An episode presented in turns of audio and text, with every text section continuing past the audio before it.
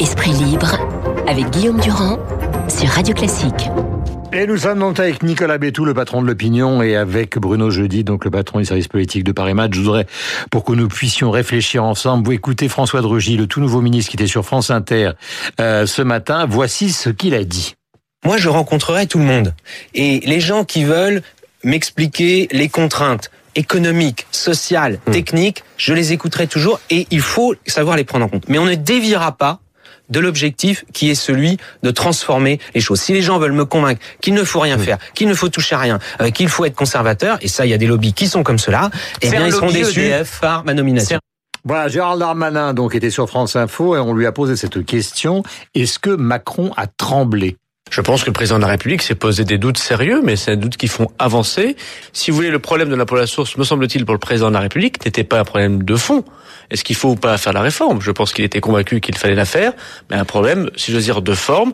Est-ce que nous étions prêts pour la faire dans de bonnes conditions pour les Français en janvier prochain?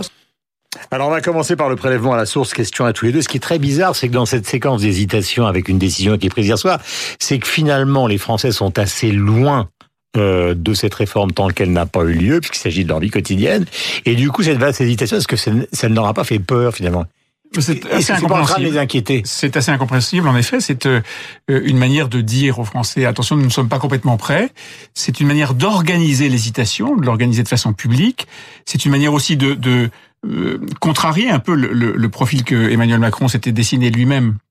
C'est son autoportrait qui était un homme de décision, qui tranche, qui ne tremble pas.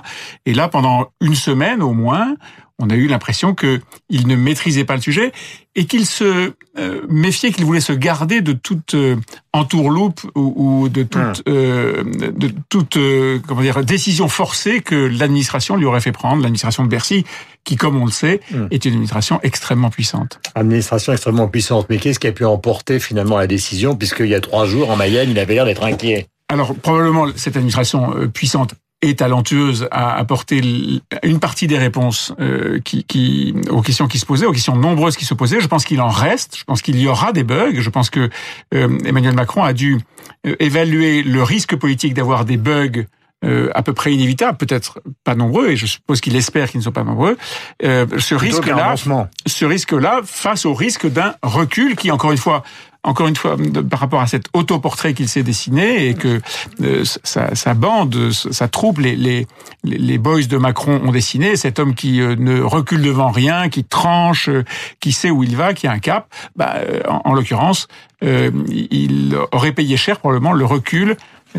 ça aurait été un, un argument de plus à tous ceux qui se disent que son quinquennat traverse une passe très difficile dans laquelle, entre les affaires et les renoncements, il est fragilisé politiquement. Bruno Jeudi, est-ce qu'on peut maintenant essayer, et avec Nicolas justement, de voir l'ensemble de la séquence qui démarre de Benalla à finalement ce qui s'est passé hier soir sur TF1 Je rappelle que sur Quotidien, un témoignage d'un policier a montré que Benalla, qui était officiellement sanctionné, était quand même dans le bus des Bleus et qu'il était en liaison avec l'Élysée et qu'il aurait fait accélérer le carnet bleu. C'est vrai que c'est anecdotique tout ça, mais ça a créé le trouble chez les Français.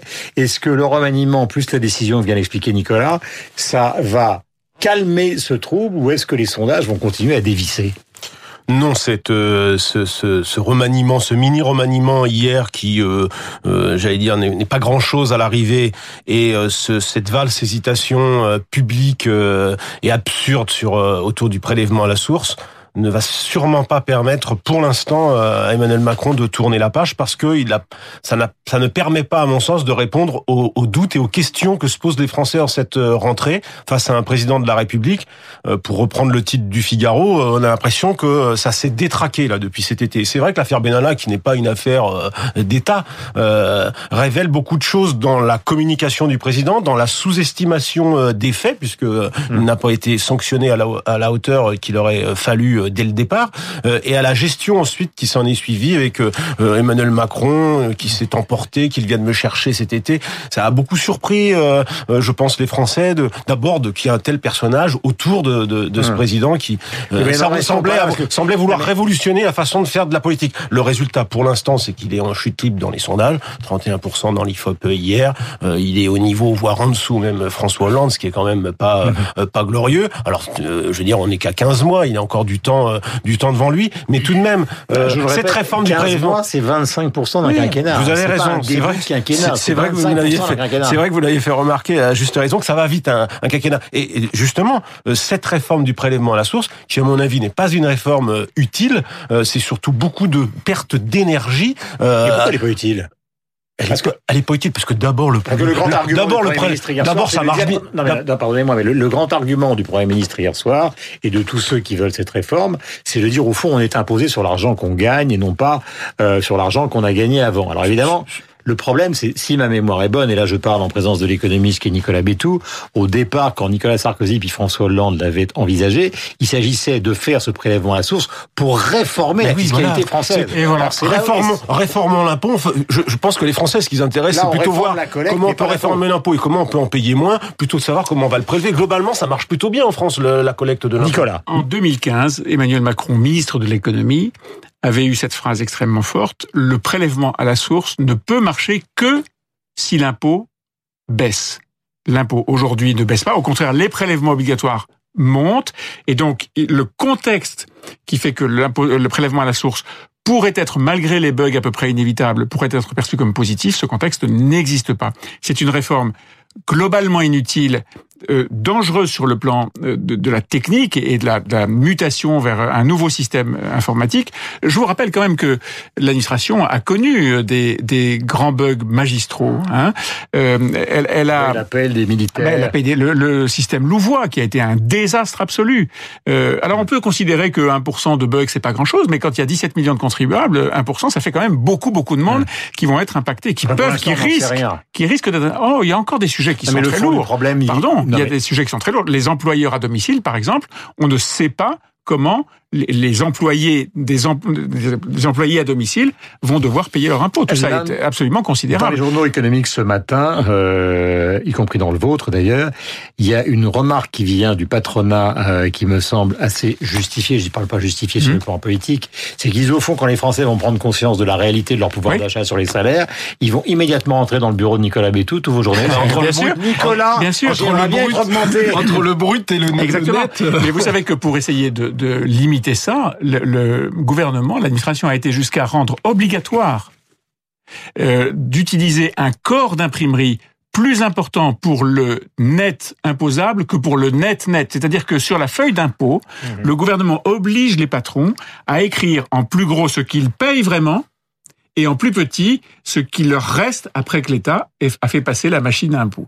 Et donc, on, est, on, est là exactement dans l'illustration de la crainte de l'effet psychologique et, le fait que les patrons, bah, ils vont devoir gérer euh, cette, euh, ce, sentiment que vous soulignez à juste titre. Alors, la question de fond que euh, je pose à plusieurs reprises à tous ceux qui défilent devant ce micro avec bonheur, puisqu'il s'agit effectivement de la collecte de l'impôt, mais pas de la baisse de l'impôt. Or, Je rappelle que nous sommes les champions d'Europe à la fois de l'impôt et des prélèvements sociaux. C'est pourquoi on n'y arrive pas en France, pourquoi on ne le fait pas. Alors, on n'y arrive pas parce que... Non, mais là, il faut répondre. On Eh ben, je vais vous répondre. On n'y arrive pas parce que politiquement, le chef de l'État n'est pas euh, de cet avis.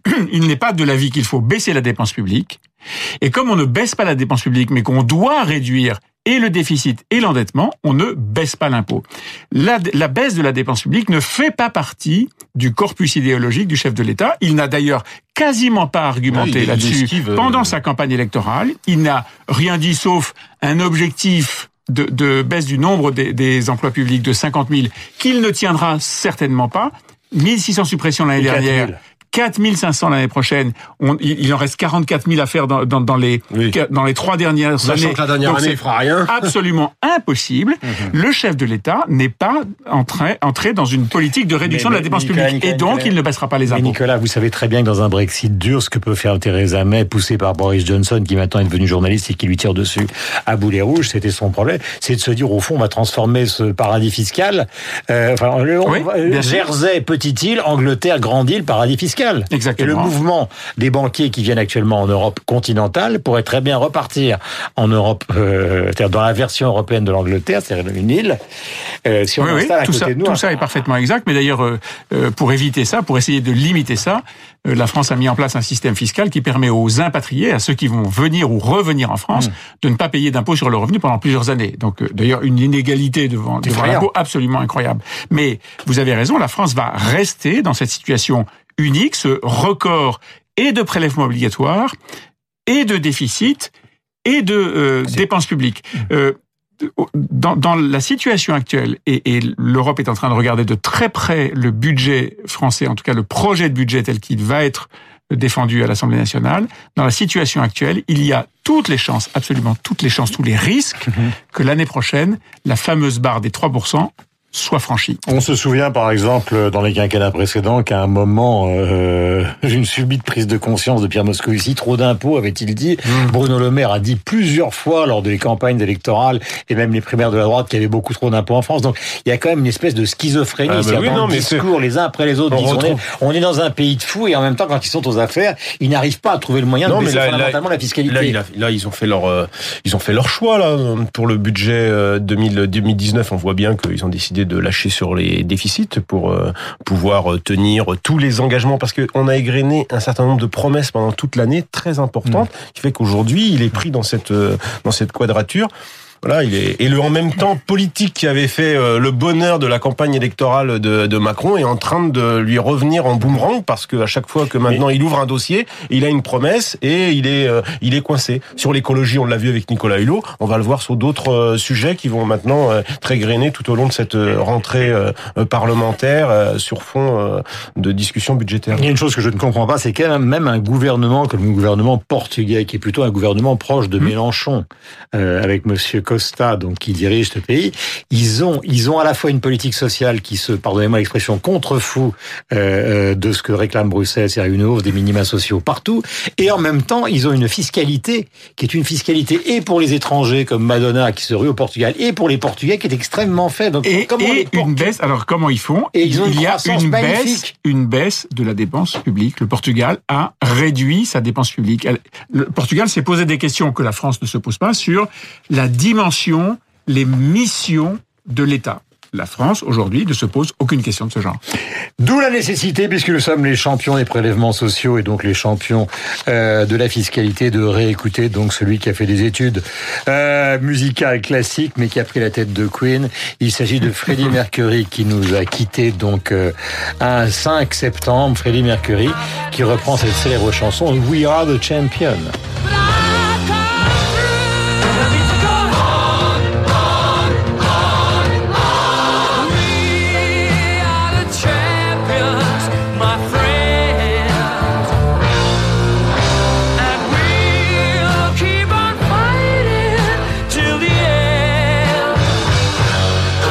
Voilà, D'habitude, on utilise la chanson de, de, de Queen pour les matchs de football. Là, on l'utilise pour la première fois pour des questions qui sont liées à la fiscalité et aux dépenses publiques. Il est 8h56. Lisez le Figaroscope. C'est quoi de neuf à la rentrée? Eh bien, le Figaroscope nous annonce une, à la Cinémathèque euh, un hommage à partir du 10 octobre à Sergio Leone avec une magnifique photo évidemment de Clint Eastwood. Une exposition donc consacrée à Michael Jackson pour la première fois au Grand Palais à partir du 23 novembre et la magnifique rétrospective qui va avoir lieu à la Fondation Louis Vuitton de Jean-Michel Basquiat. Donc ce sera la plus grande rétrospective consacrée à Basquiat à partir du 3 octobre prochain avec le prêt des plus grands collectionneurs privés du monde. Ne manquez pas ces trois rendez-vous. 8h55. Merci à tous les deux. Passez la meilleure Merci, journée Guillaume. possible. Nous avons rendez-vous avec Franck Ferrand et l'aéro.